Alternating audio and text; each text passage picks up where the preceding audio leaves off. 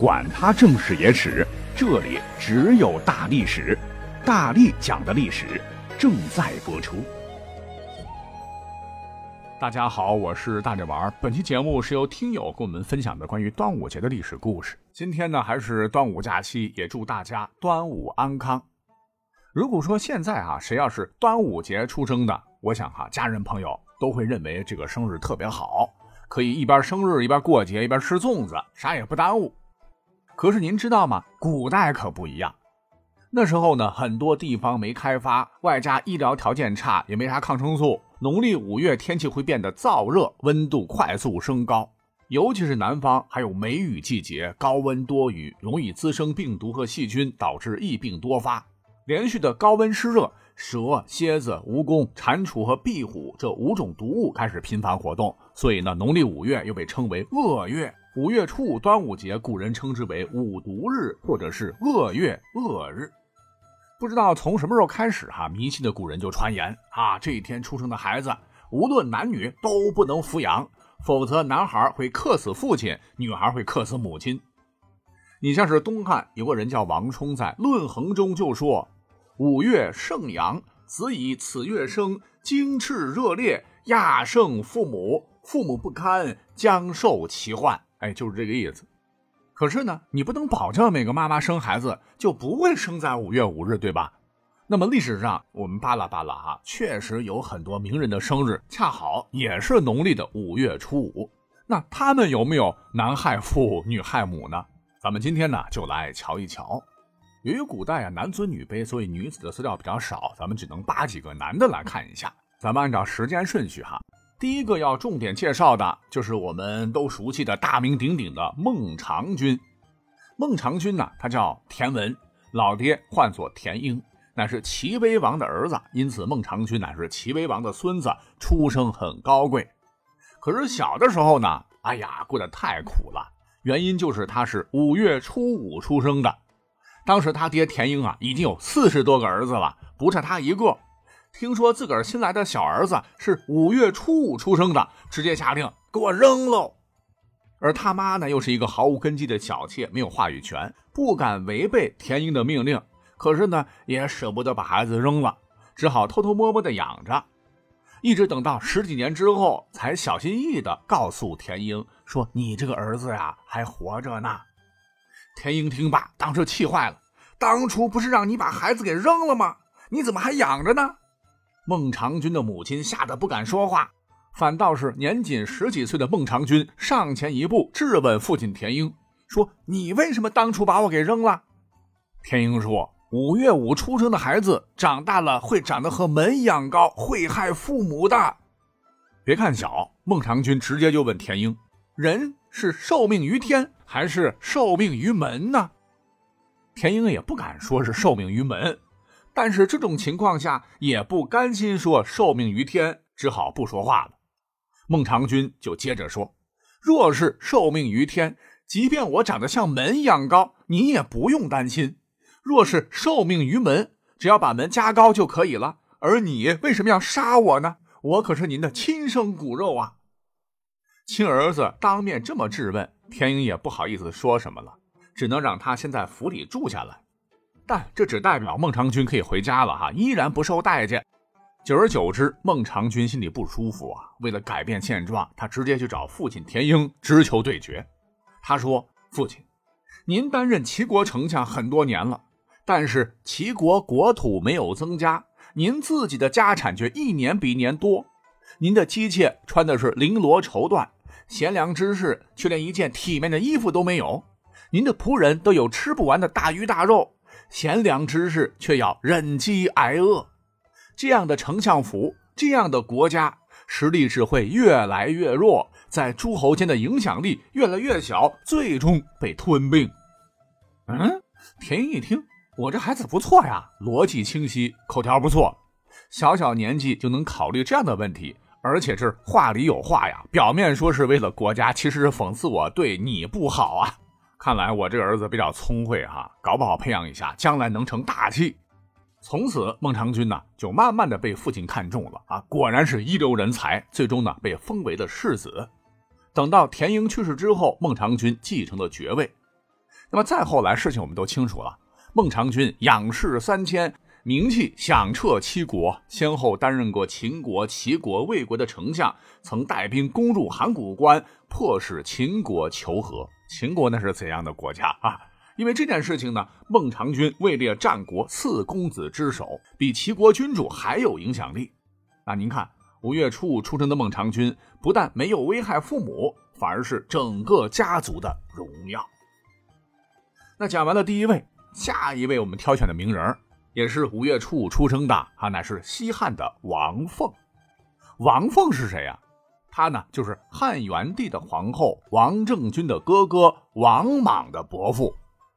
据说王凤是因为五月初五出生的，他父亲就把他直接扔了，要喂狼啊。幸好他的叔父不同意，说昔日孟尝君人家也是五月初五出生的，可人家封侯拜相啊，所以呢不能够这样做。王凤这才勉强被留下。那等到妹妹成了皇后，那她是外戚嘛，又很有才能，所以被皇帝委以重任。那王凤掌权期间，王家一门五侯，王莽的新都侯就是他封的。那对此呢，历史上有这么一个故事哈，说王凤生病的时候，哎呀，这个王莽比亲儿子还亲呐，衣不解带，细心照顾。王凤特别感动，临死前就嘱咐太后王政君要照顾王莽。这就给王莽找了个大靠山，可以说王凤是王莽仕途上的大贵人。而王莽其实是个大野心家，后来篡了西汉，建立的新朝，这是后话了。那王凤虽然历史上为了巩固权势害死了不少人，可是古代政治就是这样啊，不是你弄死我，就是我弄死你。我们可以说王凤那是心狠手辣，说他专权擅权，导致王莽代汉。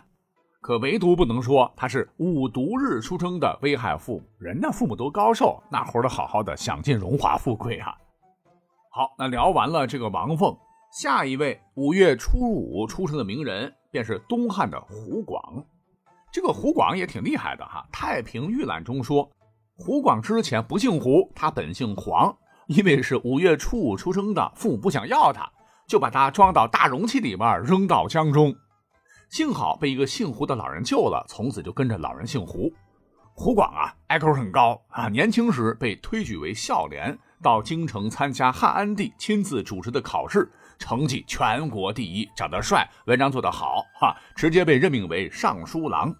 那从政确实有一套。胡广又担任太常、司徒等官职，一生经历五卿七相。都说古人寿命短，平均四十岁。老爷子活了八十二岁去世时，汉灵帝赐其太傅安乐侯的印绶，在汉光武帝刘秀的陵寝旁，还给他老人家营造墓地，极尽安荣。那说起来，胡广这人哈，虽然是公认的东汉重臣，可是呢，口碑不太好。为啥呢？因为他当时已经是东汉末年了嘛，跋扈将军梁毅毒杀汉质帝，要立年幼的刘志为皇帝，也就是后来的汉桓帝。当时胡广和一些老臣都认为刘志太小了，应该立聪明的、有主见的清河王刘辩。可是梁毅担心刘辩即位后夺权，坚决不同意。为了达成目的，梁毅在朝堂上恐吓百官，胡广呢就退缩了。只有李固还在坚持。结果呢，就是李固被陷害关押，临死前写遗书啊，指示胡广他没有坚持正义。胡广看到书信后羞愧难当。但也只是坐在家里边哭啊，一点行动都没有。就是因为这些故事，胡广口碑不高。后世还有诗讽刺说：“万事不敌问博史，天下中庸有胡公。”这个博史就是胡广的字。可问题是，无论政治口碑怎么样，胡广他没有伤害过父母，还能赡养继母，这是反驳端午流言的又一个人证。那我想，我们课本应该学过《出师表》吧？啊，未尝不叹息，痛恨桓灵也，就是诸葛亮鞭尸汉桓帝、汉灵帝的。正是在他们的霍霍下，东汉末年天下大乱，三国并立，又经过几十年恶斗，三国归晋。可是西晋呢，没撑多久，八王之乱，衣冠南渡，司马家偏安南方巴掌大的地方，建立了东晋。那么话说，东晋当年出了位名将，唤作王镇恶。他就是农历的五月初五出生的，姑姑坠地之后，也是受这个流言蜚语的影响，父母认为不吉利，想把他送给远房亲戚抚养，以免被伤害。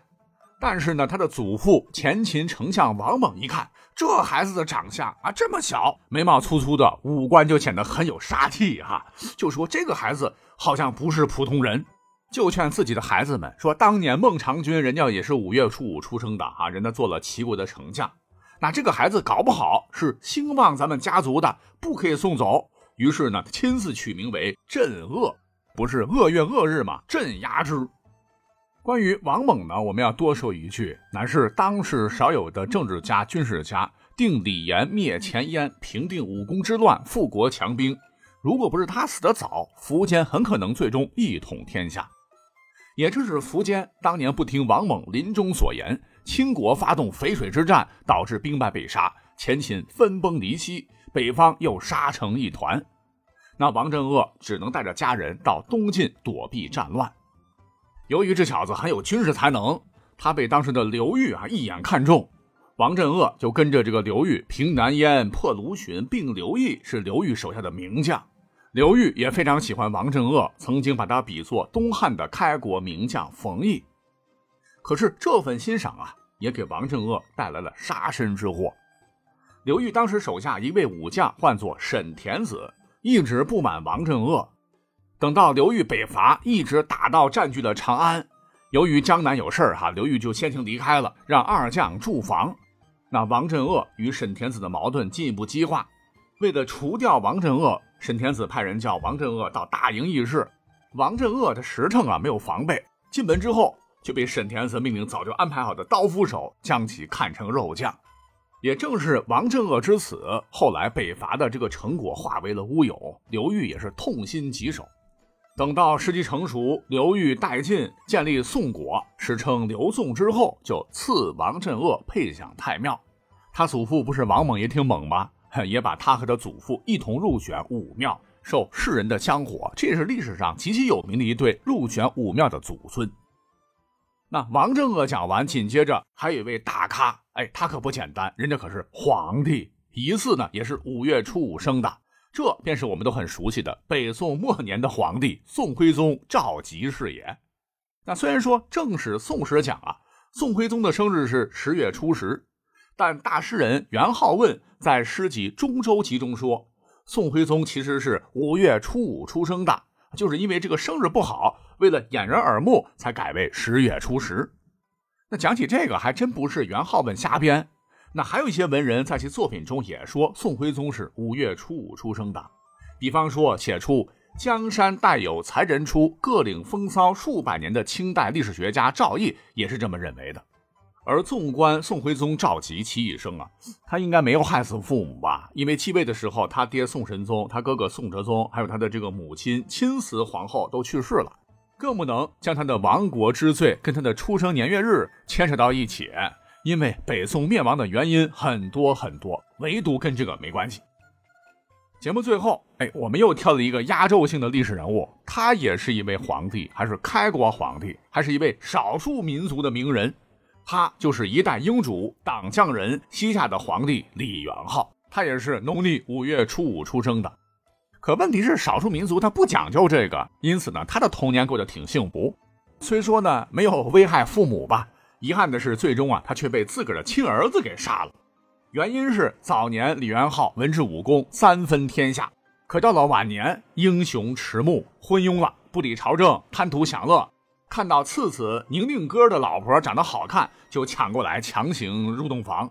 这行为很像唐玄宗哈，但是宁宁哥他不是寿王李瑁，老婆被抢了，还是自个儿老爹给自个儿戴绿帽，实在忍不了，一直想报仇。那一段时间之后，他实在忍不住了，带着利刃进宫，就要刺杀李元昊。也该李元昊死啊，因为当时宫中疏于防范，他对亲儿子也没有防备，直接被削掉了鼻子。又气又恼之下，李元昊痛苦的去世了。但这跟他出生年月日有关吗？只能说跟他偷吃有关。讲到这儿，五月初五出生的名人，我们就扒拉的差不多了。你看，有的成了开国之君，有的成了名将忠臣。即便是宋徽宗，那也是书法大家，身上呢也有闪光点。最重要的一点，他们可没有克父克母啊。所以呢，传下来的民俗俗语，什么正月剃头死舅舅，男怕初一女怕十五，还有这个端午节出生克父克母，大家伙千万别信，真迷信。